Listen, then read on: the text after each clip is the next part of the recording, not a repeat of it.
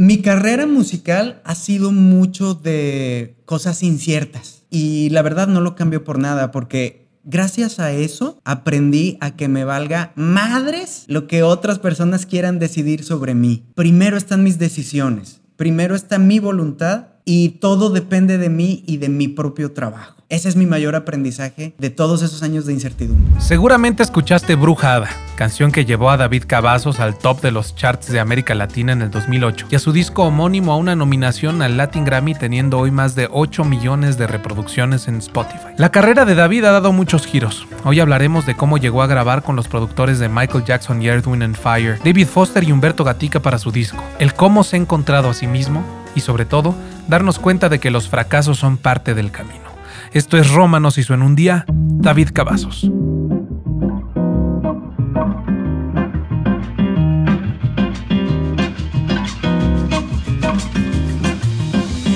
Hola, soy Jorge Romano, cantante, compositor, productor y maestro de canto.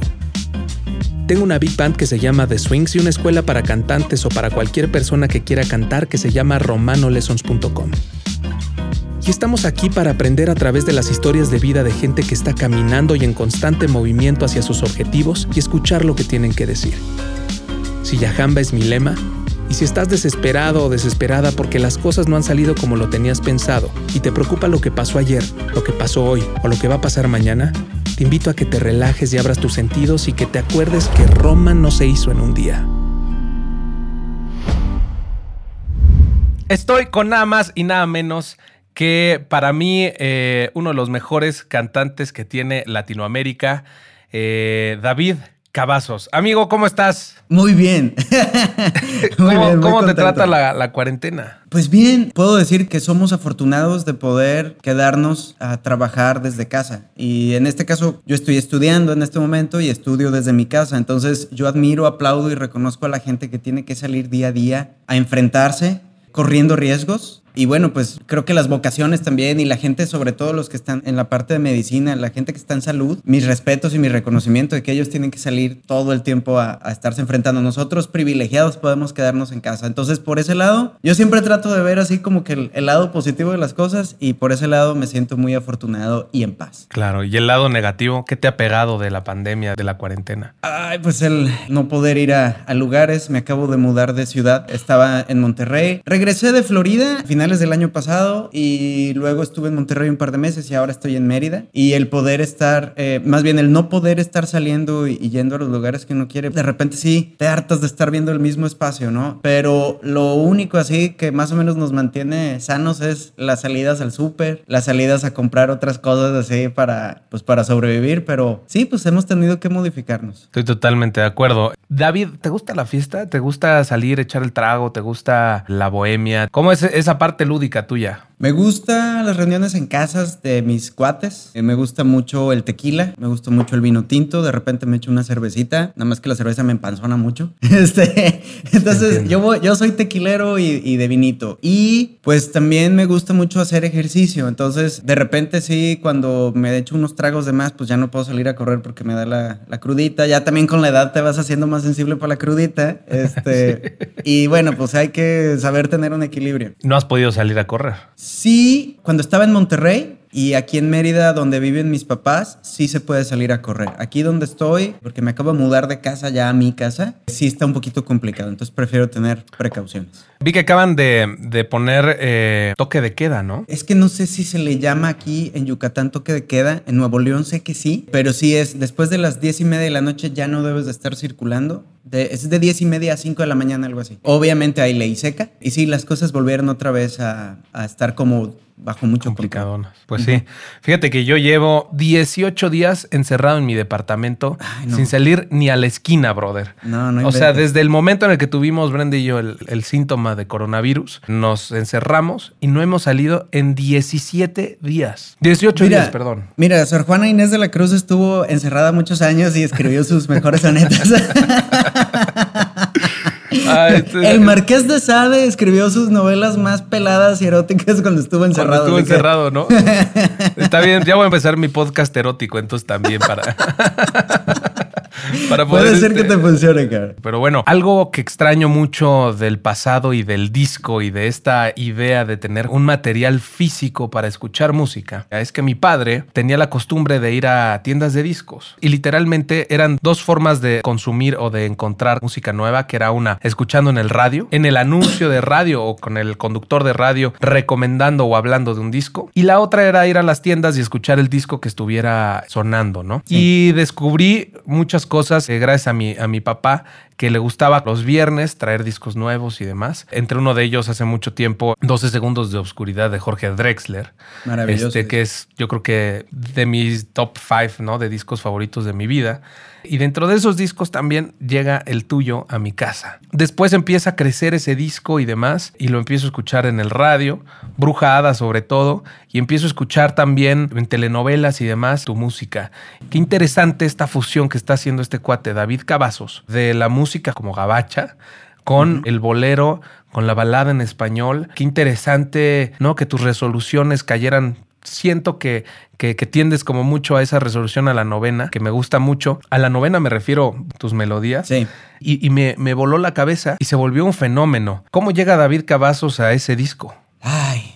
Bueno, yo había tenido mi proceso de cantante solamente de intérprete a los 15 años, cuando me firma Sony Music. Y trabajaba yo en ese entonces con un productor italiano, Felizati, que fue muy, muy prolífico en los 80s, 90s. Y lo que, no por demeritar lo que él hacía, pero obviamente el producto era muy juvenil y tenía otra línea que yo no me identificaba con eso. Y yo buscaba como dar un paso más allá de algo que sí me, me hiciera expresar más musicalmente lo que yo tenía en la garganta, ¿no? Pasa este proyecto, no pasó gran cosa, hubo un sencillo que fue muy, muy sonado entre, entre chavitas. Y yo buscaba, tenía y decía, no, es que no, no quiero cantar esto. Eh, no, no, no me sentía yo, no me identificaba con eso. Y empecé a cantar boleros, empecé a cantar guapangos sobre todo. Empecé a cantar La Malagueña y había otros guapangos que estaba haciendo. Ay, qué caramba, ya no me acuerdo bien de la canción. Ay, qué caramba es la vida, te juega como muñecos, pero ay, qué padre es la vida, algo así. Hace muchos años que las cantaba esas canciones. Y fue por un maestro de canto en Monterrey que me empezó a orientar a ese lado porque yo tenía muy fácil el falsete. Y de ahí dije, oye, ¿por qué no yo empezar a componer también en este género, en el guapango? Y en el bolero. Lo primero que compuse fue un guapango y pues no me salió tan mal. Y de ahí empecé a hacer más como valses peruanos, cosas así. De hecho, una de esas primeras canciones que compuse en ese estilo se llama Abriré la puerta y me la acaba de grabar afortunadamente David Bisbal y Alejandro Fernández. Es un honor. Y de ahí empecé como que a hacer una búsqueda de más armonías y cosas, yo sin saber prácticamente nada de música porque me enfoqué mucho más al estudio de la técnica. Y así sin saber nada empecé a encontrar esas experimentaciones en el piano, me junté mucho con un amigo mío guitarrista, venezolano, que él estaba dando clases en, en Monterrey, clases de guitarra. Bueno, él era bajista realmente, pero daba muy buenas clases de guitarra. Y con él empecé a desarrollar más esta parte de las armonías, como dices tú, de resoluciones a novenas y cosas así, que yo no sabía nada en ese momento. Entonces, como que esa mancuerna que armé con él de llegar con mis canciones medio armadas y que él me echara la mano a desarrollar un poquito más eso, me llevó luego a trabajar ya y a crear canciones como Brujada, Pídeme, qué decir, casi todas las que entraron en ese repertorio. La cosa es que ese repertorio como que fue una etapa, recuerdo perfectamente esa etapa de compositor que tuve, así como que fue en un momento donde salió qué decir, fue la primera que nació de esa época y de ahí salieron Brujada, tus ojos, pídeme, hoy no, súbito latido, no es no, como que todas tienen esa misma gama de colores. Sí, este como entre el RB, el funk. Entre bolero, RB, como que en, una mezcla ahí muy rara, porque estaba oyendo mucho en ese entonces una producción que hizo Eugenia, León, que se llamó Tatuajes. Tatuajes. sí. No lo puedo creer. Yo también, es de mis discos preferidos, o sea, es de Eugenia León es lo mejor. La canción de Y se fue con el sol de Preciosa esa canción. Eh, ¿Cómo se llama? esto? Corazón Gigante. Corazón eh, Gigante. Rayleigh Barba. Rayleigh Barba. Qué disco tan maravilloso. No, bellísimo. A mí me gustaba mucho lo que hizo de color morena en la piel. Esta parte como sudamericana con jarrones africanos, sí. Entonces, de, ahí estaba oyendo mucho esas cosas. Estaba escuchando mucho Eric Benet. De hecho, hasta Andrea Bocelli acababa de sacar también un disco Amor, creo que se llamaba, o algo así, donde venía Amapola y unas cosas que de hecho estaba produciendo acaba de producir Gatica y Foster. Y en eso fue que se dio esta invitación para trabajar con, con Gatica. Eh, Gatica llama a Foster y bueno, pues queda un disco con mucha riqueza musical, la verdad. Eh, estoy, estoy de acuerdo, pero siento que estamos como brincando una parte esencial que a mí me gustaría conocer. O sea, David Cavazos, eres de Monterrey, tus papás qué rollo, vas a qué escuela, ¿son músicos tus papás o no son músicos? No. ¿Cómo llegas? A primero Sony Music. O sea, ¿cómo fue eso? Pues yo no, familia que haya sido músico y eso, pues gente amateur. Eh, mi abuela, yo la recuerdo, ella sacando su guitarra y tocando el, guitarra fácil, este, y cantando todas las canciones de José Alfredo y, bueno, muchísimas más. Ella de Guadalajara, pero eh, realmente yo empecé, pues por mi propio gusto. Yo llegaba del, del kinder este, y sacaba en un órgano que tenía mis papás sacaba las canciones que, que nos acababan de enseñar en, en, la materia de cantos y rondas. este, y luego sacaba la de La Bella y la Bestia y cositas así que me gustaban. Pero fue a los ocho años que cada año hacían un concurso de canto, lo dividían por dos grupos de generación. Al principio no, la verdad es que no me animaba, no, como que me daba miedo. Pero cuando, cuando estaba en tercero de primaria me ganó el amor por querer demostrar que sabía cantar. Y ni mis papás supieron hasta que seguí pasando eliminatorias. Y cuando fue el día de la final, pues gané el primer lugar. Oye, ¿te acuerdas que cantaste en esa competencia en la final? Claro, canté una del Club de Gaby. Este, muy bonita, que se, llamaba En medio de los sueños la canción. Sí, muy bonita canción, pero me encanta el Club de Gaby, ¿cómo no? te encargo. Una canción muy bonita, de hecho, pero este, pues yo para, para esa edad cantaba mucho de cri-cri, cosas de esas infantiles que. ¿Cuál es la que más te gusta de cri-cri? Me gusta mucho La Negrita Cucurumbé, me gusta mucho Che Araña. Él tenía una parte así como afrocubana bien.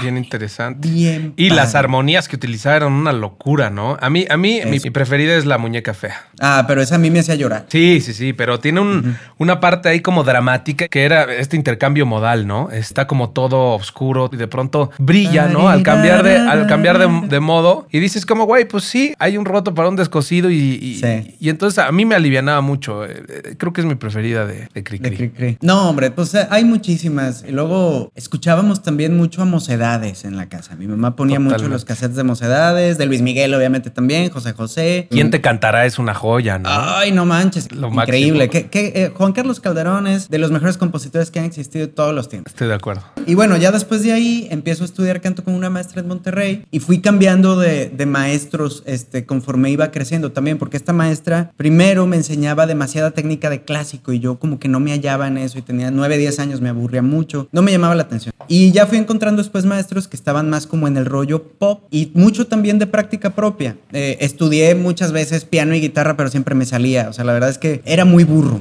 este, para sentarme a estudiar teoría y eso era muy flojo. Luego, como por ahí de los 13 años, fue cuando hice una audición, que fue este productor Felizati que te decía hace rato. Él fue a Monterrey, Guadalajara, Ciudad de México, buscando hacer un grupo tipo Hanson, que los Hanson era lo que estaba en, esa onda. Yo no quería ir a esa audición. Oye, ya eras así medio, medio hippie. Yo, visualizo a David Cavazos de Brujada, con el pelo bien cortadito. Ah. Este, el suétercito, era un suéter azul, ¿no? El de la portada del disco.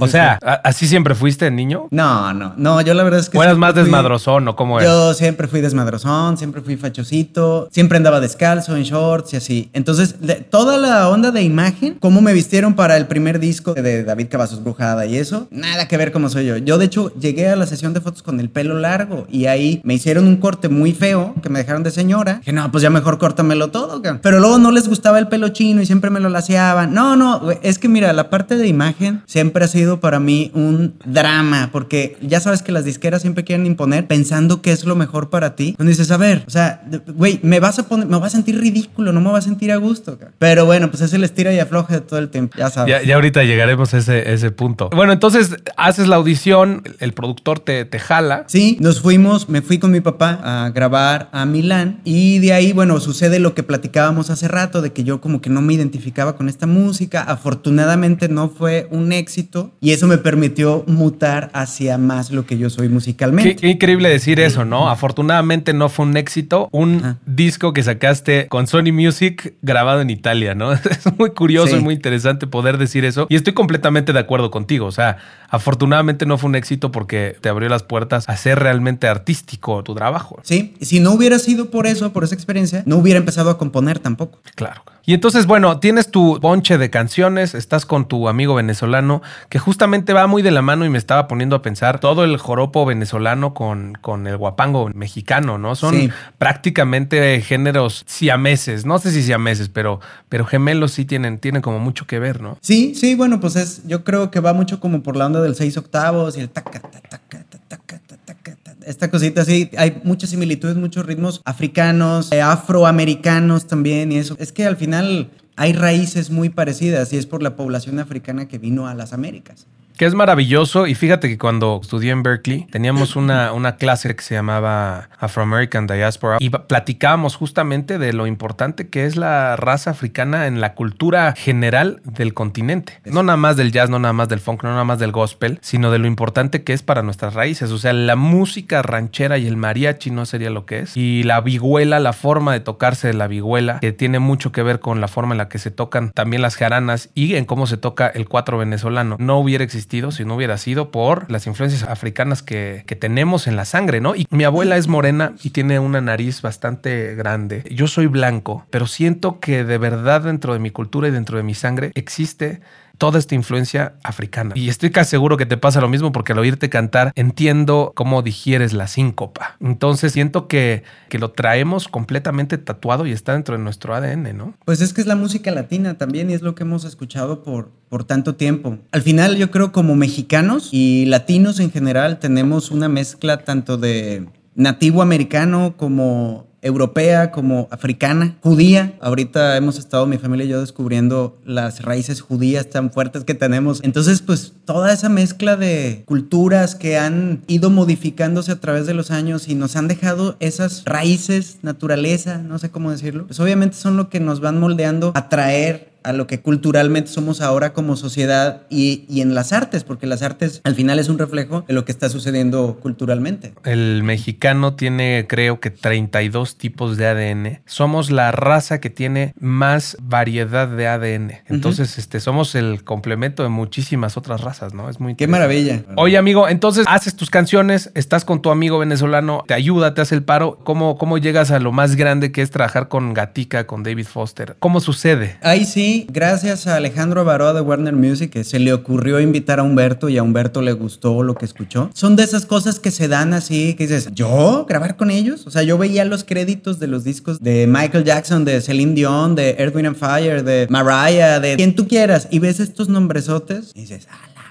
me toca trabajar con ellos, pues ¿qué hice? este, y la verdad es que cuando los conoces también, cuando entiendes su forma de trabajo, pues te sirve mucho también para creer en ti mismo, porque dices, pues estos personajotes de la música, pues no van a trabajar con cualquier persona, entonces a mí la verdad eso me sirvió mucho para valorar mi, mi arte. Y de ahí, bueno, pues me tocó conocer a Walter Afanasiev, de hecho él iba a participar también en ese disco y a la hora a la hora no se dio, pero tener también su feedback y sus opiniones, son los aprendizajes más grandes que puedes tener dentro de, este trabajo conocer a esa gente que ya tiene una experiencia muy caminada, ¿no? Y que te puedan dar consejos y decirte, sabes que esta parte no está funcionando, vamos a darle la vuelta.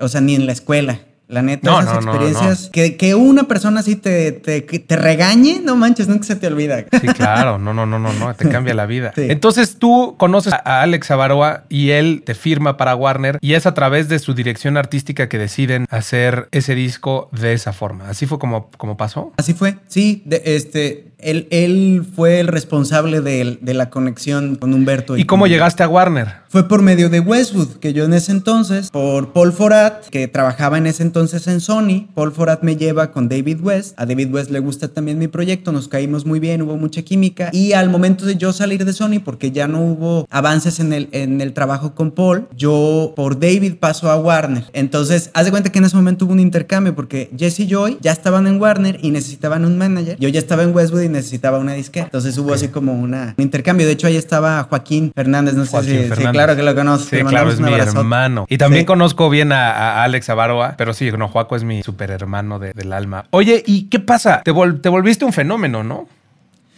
Pues no sé, la verdad es que nunca supe. Fue, fue un momento, este,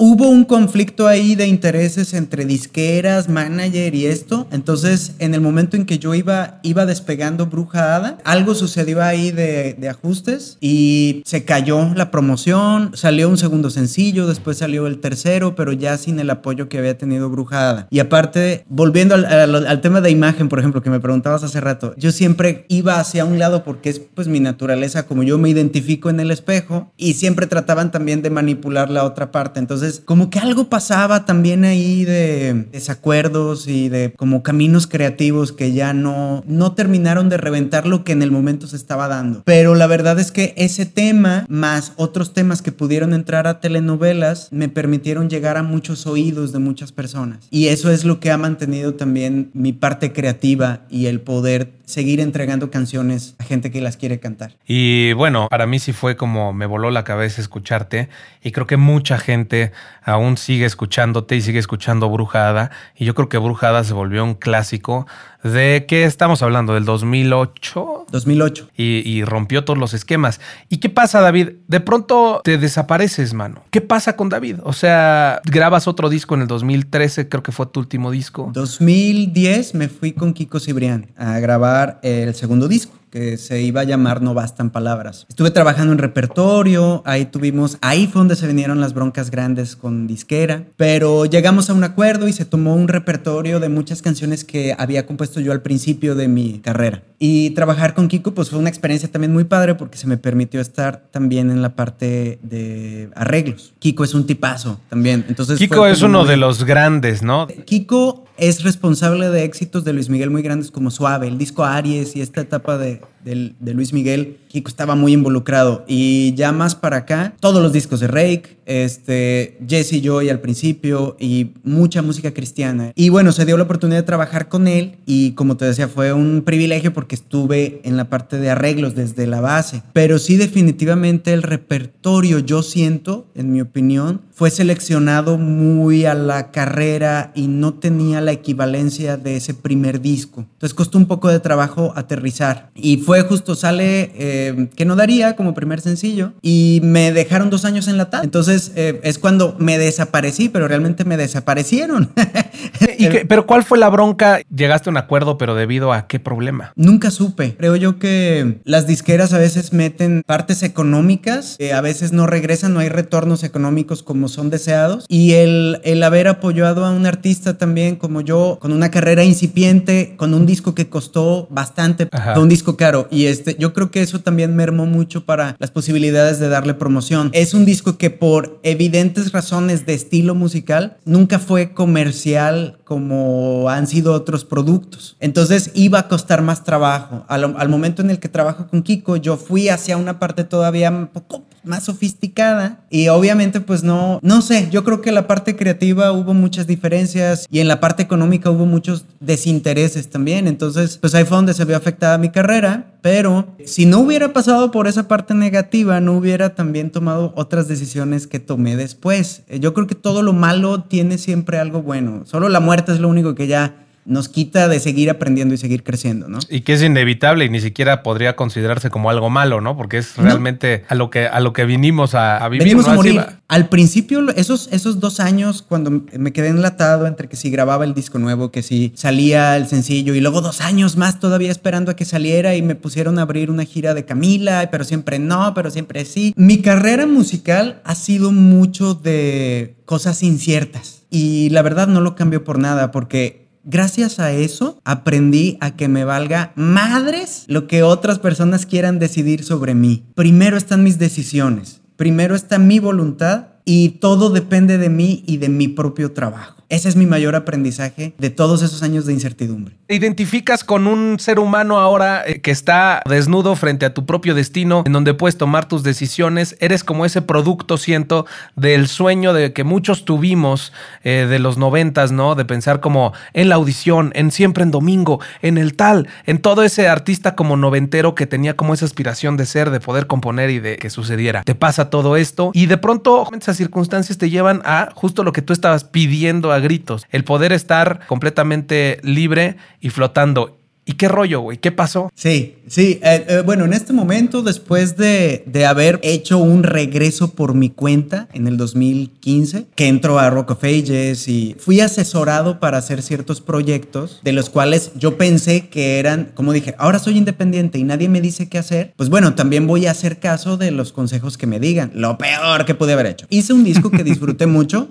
A ti, un disco de covers que fue pensado este, pues como en homenaje a mis papás, pero yo no quería hacer un disco de covers, yo quería hacer un disco con mis canciones, pero en ese momento un director artístico me aconsejó que hiciera un disco de covers y bueno, lo haces. Lo chingón es que pude trabajar con Nacho Mañó de Presuntos Implicados con este disco y esa fue una experiencia maravillosa también como compositor y como músico, porque es otra vibra, es otro ambiente, España es otra cosa. Y luego, bueno, pues eh, aconsejado también acepté trabajar para el musical Rock of Ages, lo peor que pude haber hecho porque era súper dañino para mi estilo de voz. Notas agudísimas gritando todo el tiempo y yo no tengo eso, yo soy crooner. Entonces fue una falta absoluta de respeto para mi propio este, sistema. Sí, no manches. Entonces, hacer cosas que te dicen es que hay que hacerlo porque va a traer algo. Tú sabes cuando el corazón te está diciendo, híjole, esto no, esto no, esto no. Y al final te animas y dices, chingale, la volví a cajetear, pero no importa, vamos para arriba otra vez creo que parte de la madurez que veo en ti es que empieces a tomar como el rumbo de tu carrera, empiezas a tomar el rumbo de tu vida,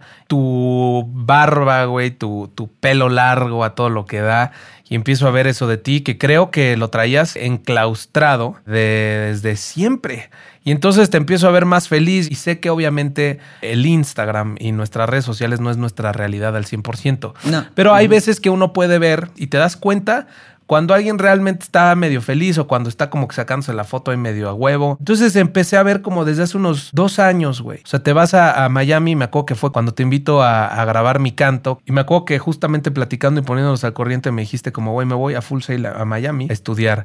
Y fue como a la a Orlando, perdón. Y, fue como, como al año que empiezo a verte, güey, florecer, cabrón. ¿Cómo has evolucionado de, ese David Cavazos que le hacía caso a todo mundo al David Cavazos que ahora sabe qué, qué quiere? No, me liberé, me liberé. La verdad es que este, corté con todo lo tóxico que venía arrastrando. Era como un matrimonio ya enfermizo mi carrera musical de ese entonces. La, mi idea de que era ser David Cavazos, ¿no? Me fui a Full Sail y allá pues es nadie te conoce y, es empezar de cero y, y, hacer las tareas y ponerte a hacer tus proyectos bien. Me propuse yo como reto era si las voluntades ajenas no me ayudan, mi voluntad es la que me va a llevar adelante. Claro. Cerré mis redes sociales públicas que tenía en ese momento, me despedí y dije, sabes que no quiero volver a saber nada de esto, nunca más. Y mi parte de compositor la acabo de seguir trabajando y la parte vocal la voy a seguir estudiando porque me gusta. Me gradué con honores, me gradué valedictorian, este, porque fue mi propio esfuerzo de estar ahí, de trabajar como yo quería trabajar. Y ahora, bueno, estoy estudiando una maestría en terapia de la voz, estoy haciendo un certificado avanzado profesional en Berkeley de técnica vocal y estilos, voy a empezar a estudiar un certificado en vocología a finales de este año o a principios del siguiente año, dependiendo de cómo se acomode mi economía también bien. Estoy en otro plan ahora, estoy componiendo más. No me importa si a la gente le gusta o no le gusta, si traigo pelo largo, si traigo barbas, me vale. Primero estoy yo, después estoy yo y luego estoy yo. En el, en el mejor de los sentidos, no de una forma egoísta, pero primero está mi felicidad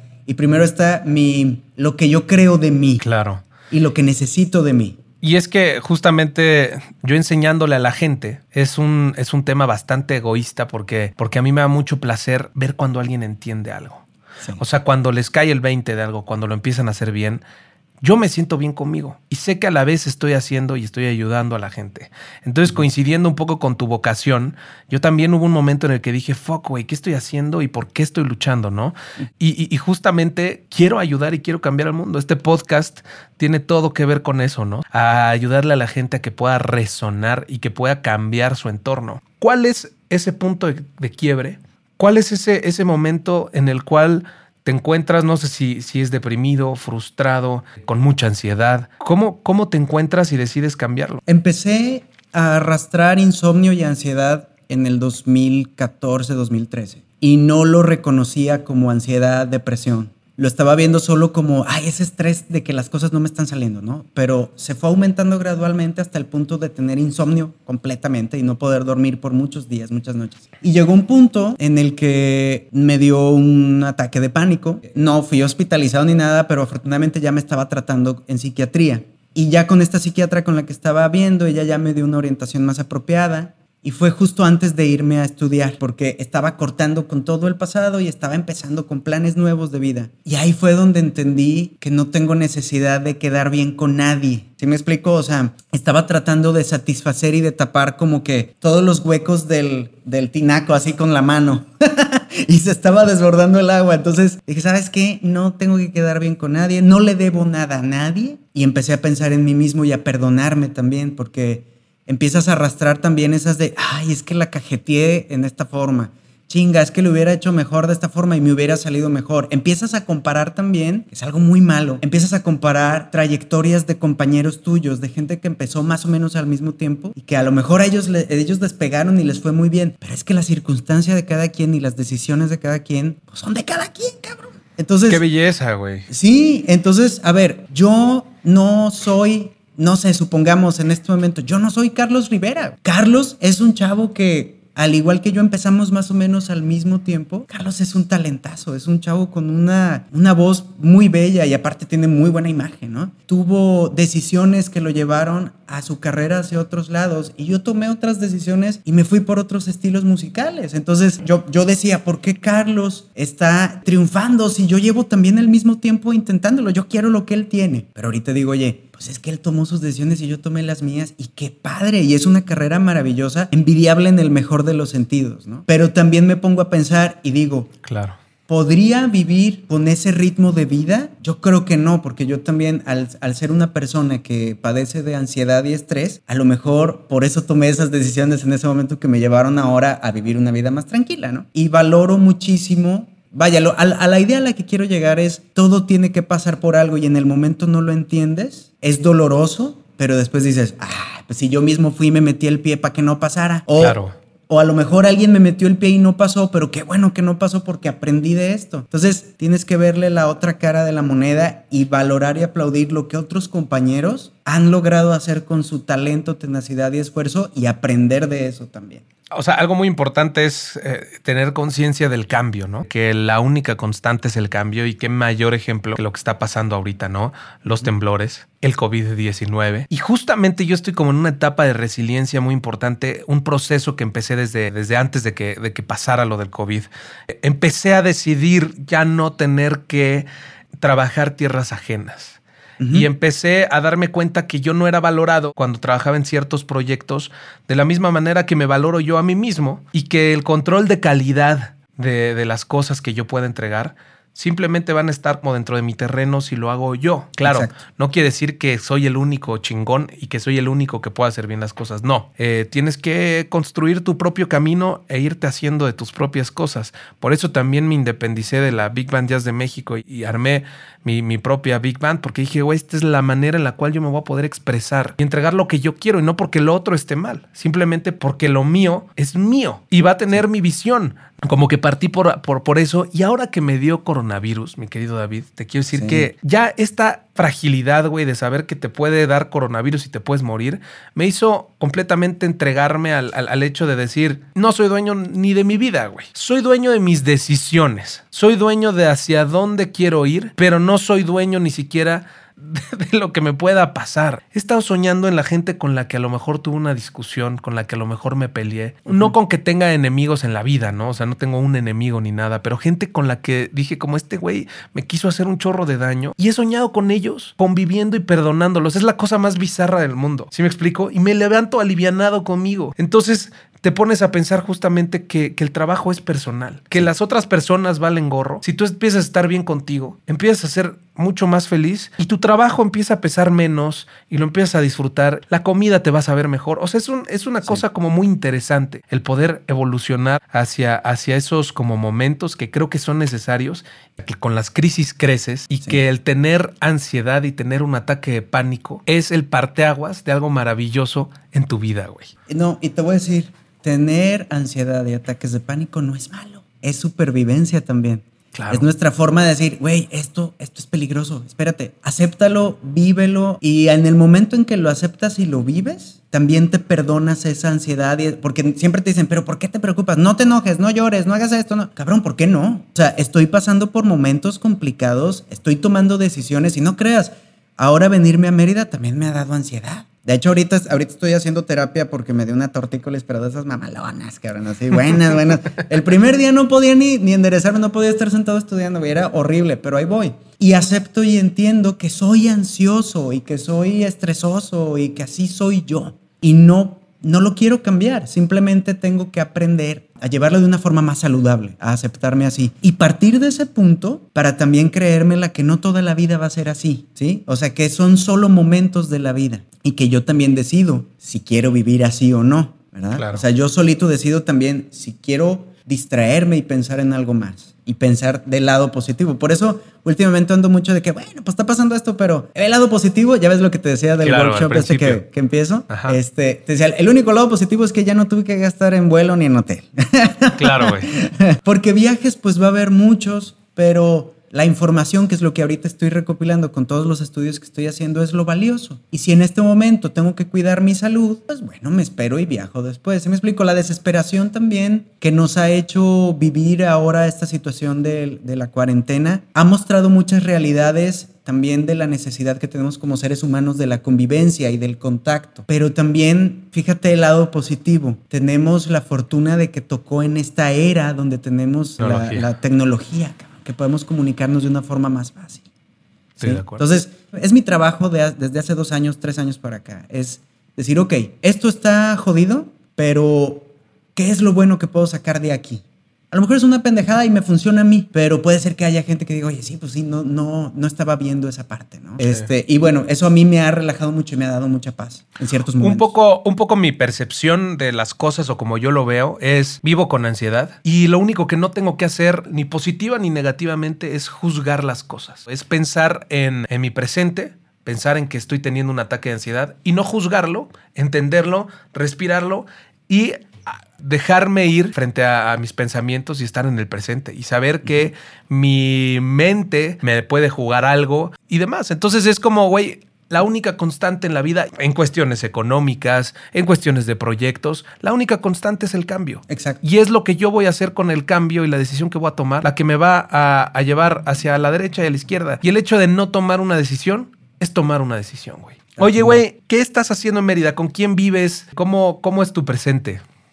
Bueno, yo estoy ahorita aquí en casa solo. Eh, mi familia está en su casa, también mi hermana en su casa, todos estamos así en, en, distancia. Y ahorita estoy muy enfocado en los estudios. Vine a Mérida, empecé a hacer algunas cosas de trabajo también, hay unas cosas de um, ayuda que se están haciendo por la cuestión que hubo de las lluvias muy fuertes en Yucatán. Eh, me gusta involucrarme también en, con mis amigos en la comunidad de músicos. He estado enfocado más en, en la parte académica, definitivamente. Estoy componiendo mucho, aterrizando también ideas de proyectos que tengo, porque pues la economía es importante, entonces uno no puede vivir solo de regalías, también, claro. tienes que, también tienes que buscar otros medios y, y justamente esa parte que se oye el perro, si ¿Sí, escuchas al perro. Sí, sí, sí. es, como, es, que es, como Chihuahua, ¿no? Es un perrito chiquito, no es mío, es de una vecina que vive aquí al lado y ese perrito siempre todas las mañanas nos despierta.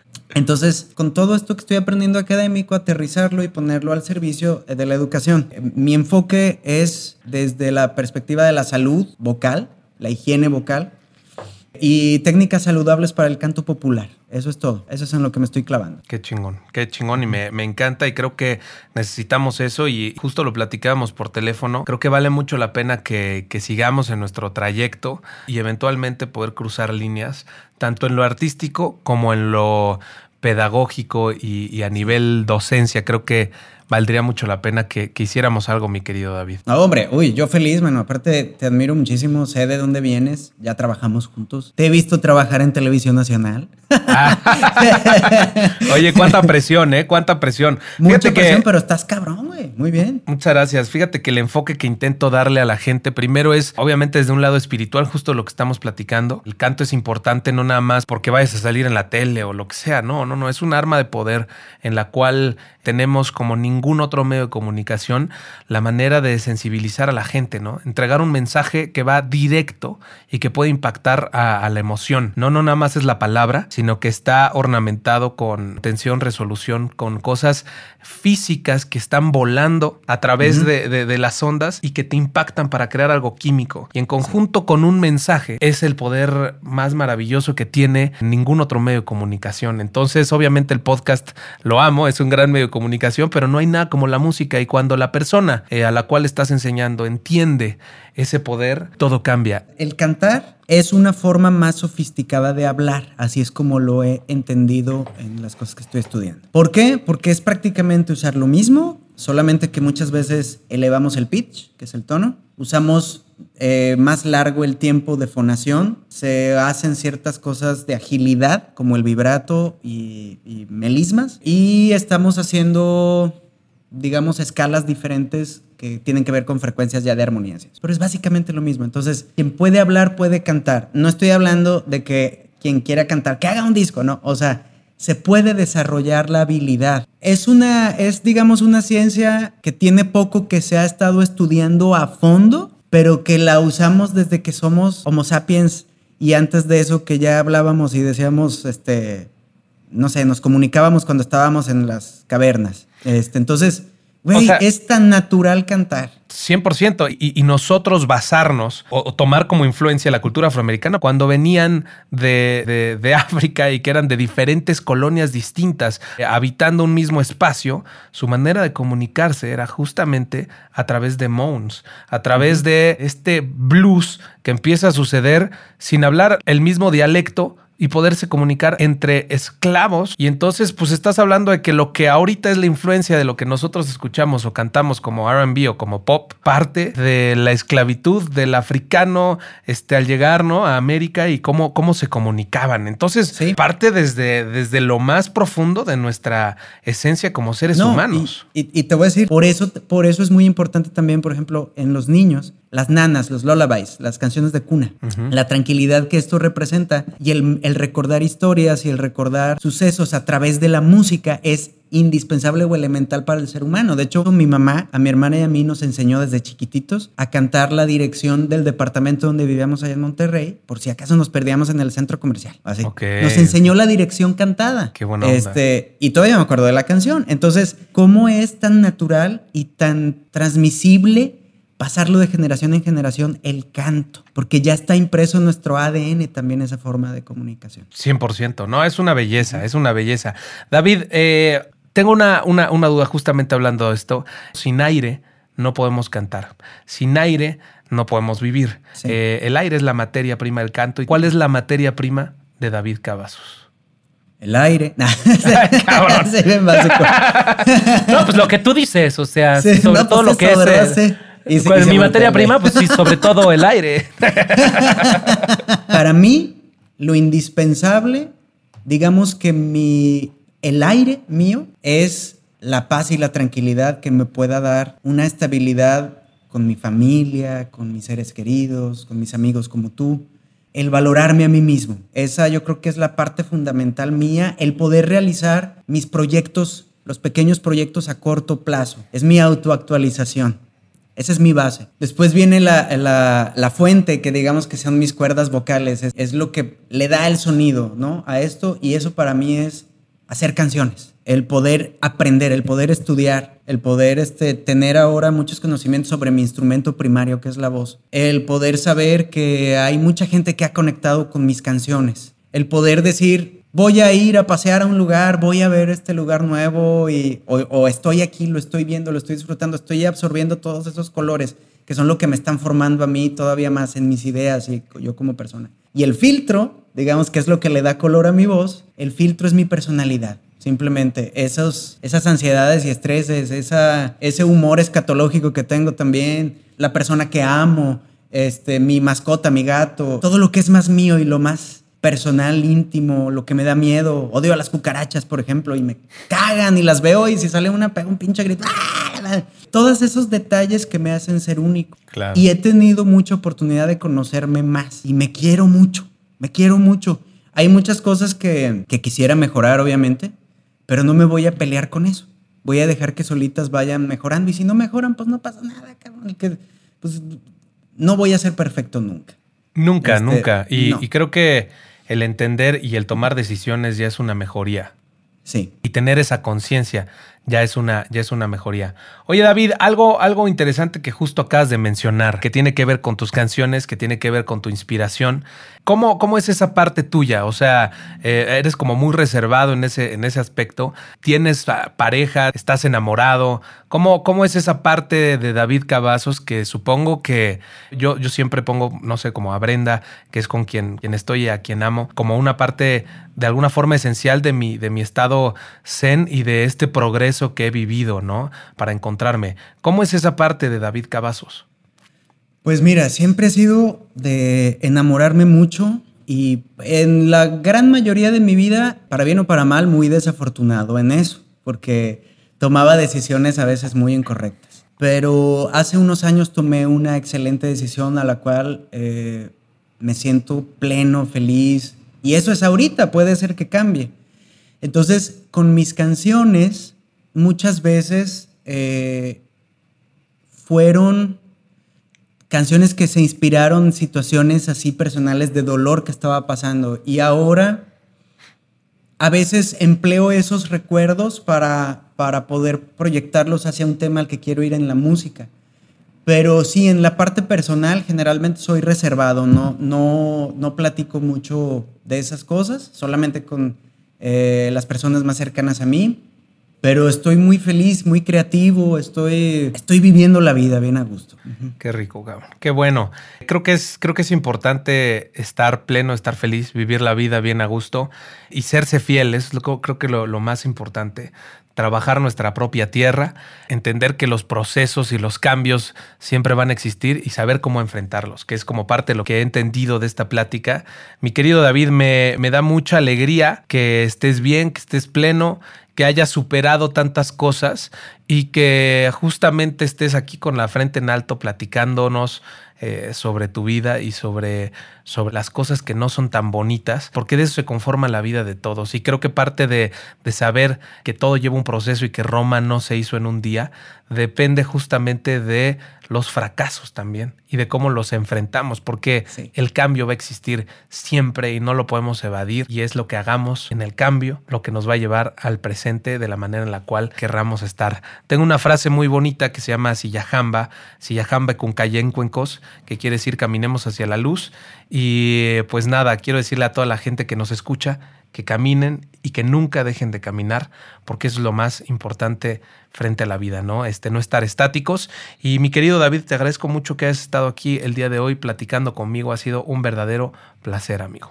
Hombre, Jorge, yo te agradezco a ti. No sabes muchísimo. En primera, me encanta el nombre de tu podcast. O sea, aparte, usaste bien padre tu apellido con, con, el, con el nombre. Roma no se hizo en un día. Exactamente. Hoy por hoy, espero no quitarte más tiempo de esto. No, no, no, este, es infinito. Creo yo que parte importante de la música es el que no existe la disciplina hoy por hoy como tal. Queremos que las cosas se den así. Aprendo, veo tutoriales en YouTube y ya sé cantar, ya sé componer, ya sé tocar un instrumento. Ya soy famoso porque subí un, un video de Smule y se hizo viral. O sea, esto, esto de la música, cada quien hace lo mejor que puede, pero hay que tener mucho amor, mucha disciplina, saber que lo que estamos haciendo es lo mejor que podemos dar. Vamos a ir creciendo y vamos a ir evolucionando, pero es mucho camino que recorrer y, este, la disciplina. Yo creo que eso es algo bien importante. Y aparte la disciplina te crea estas pequeñas metas a corto plazo, que son las que nos dan la autoactualización y nos dan felicidad también. Entonces, puta, yo lo que, lo que, no, yo no estoy para dar consejos ni nada, pero si a mí me dices de todo esto, de todos estos años, de toda, de, de todos los años cantando y, con la experiencia, disciplina. Eh, y amar tu disciplina y chingarle, cabrón. Disciplina, disciplina. Eso es todo. Estoy de acuerdo. Y es que lo más importante, eh, y lo dice la canción de Drexler, es amar la trama más que el desenlace. El desenlace para todos es el mismo desenlace y no vamos a tener el control de saber hacia dónde van a ir los resultados de las cosas. Es imposible porque justamente lo que acabamos de hablar es que el cambio es la constante. Entonces, debería de ser la trama como ese destino final, el encontrar un momento adecuado de justamente construcción hacia lo que tienes tú una visión. No sabes mientras estaban construyendo Roma o esos mil años, ¿no? de, de ese imperio, todas las batallas que se tuvieron que perder, que se tuvieron que ganar y finalmente un imperio que, que eventualmente cayó para ser parte de una historia. Entonces, y no ha terminado de caer porque a ellos les debemos también hablar español, o sea, el latín, que es nuestra lengua madre, hablamos español por ellos, también, bueno, sabemos los números romanos, obviamente, y tenemos muchas otras tradiciones que los, vienen de ellos. Los números romanos, el calendario y los nombres de los meses como los conocemos en su mayoría es por eso, los acueductos, eh, el hormigón como material de construcción, o sea, muchas cosas que nos han influenciado y que finalmente Roma, a pesar de todo, no, no, nada más no se hizo en un día, sino que con todos los avances tecnológicos, todo eh, el desarrollo tecnológico de guerra, llegó un pinche virus y atacó a Italia de una forma que los devastó. Entonces, finalmente es parte de la historia y el cambio es lo que nos va a estar afectando todo el tiempo y, a ver cómo, cómo paramos y hacia dónde vamos, amigo. No sé qué vaya a pasar en dos días. Yo estoy feliz de haber estado contigo ahorita. No, yo estoy feliz también. Y, y tú diciendo esto de no sabemos qué va a pasar, es que lo que pasó ya no lo puedo cambiar. Lo que va a pasar, puedo ir adaptándome para que suceda lo mejor, pero tampoco sé qué va a pasar. Entonces, ahorita, cabrón, estoy platicando contigo y lo estoy pasando poca madre. Estoy de acuerdo, güey. No sé si has escuchado el opening del show. De, justamente dice eso. Y si estás preocupado por lo que pasó ayer, por lo que pasó hoy o por lo que va a pasar mañana, te invito a que te relajes, respires y recuerdes que Roma no se hizo en un día. A huevo, cabrón. Y así es qué como bonito, empieza. Chega, qué bonito. Y así es como así es como empieza el show. Y pues nada, mi querido David, pues decirle a la gente que por favor comparte este episodio, que te tagué, que me tagué en la red social preferida y que me siga recomendando a gente maravillosa como tú. ¿A quién te gustaría este, escuchar en una conversación así, mi querido David? Ay, caray. Eh, me gustaría escuchar a Alex Avaroa. Fíjate, me gustaría mucho conocer su experiencia a través de todos estos años haciendo dirección artística en una disquera. Estaría interesante, ¿no? Mi querido David, te mando un abrazo gigante, te estimo mucho. Creo que, que, este acercamiento que acabamos de tener simplemente es una apertura de la puerta hacia nuestras colaboraciones. Hemos tenido hints de, de, empezar a hacer música juntos y me has mandado eh, melodías y tal, pero creo que es un buen momento para, para seguirnos desarrollando como amigos y como artistas en conjunto, amigo. No, hombre, sería un placer y un privilegio para mí, man. Y qué padre aparte también este, pues, conocer a tu público, que tu público me conozca y hacer la, esta presentación. Me, me, parece excelente. Pues te mando un abrazo gigante, amigo, y ya espero que haya sido un momento muy bonito para ti, pero sobre todo para los que nos están escuchando, que lo recomienden mucho. Yo también espero eso. Te mando un pinche abrazote, cabrón, a ti y a tu público, a tu chica, y seguramente estaremos haciendo música muy pronto. Abrazo gigante, David. Esto es Roma no se hizo en un día, Silla Jamba.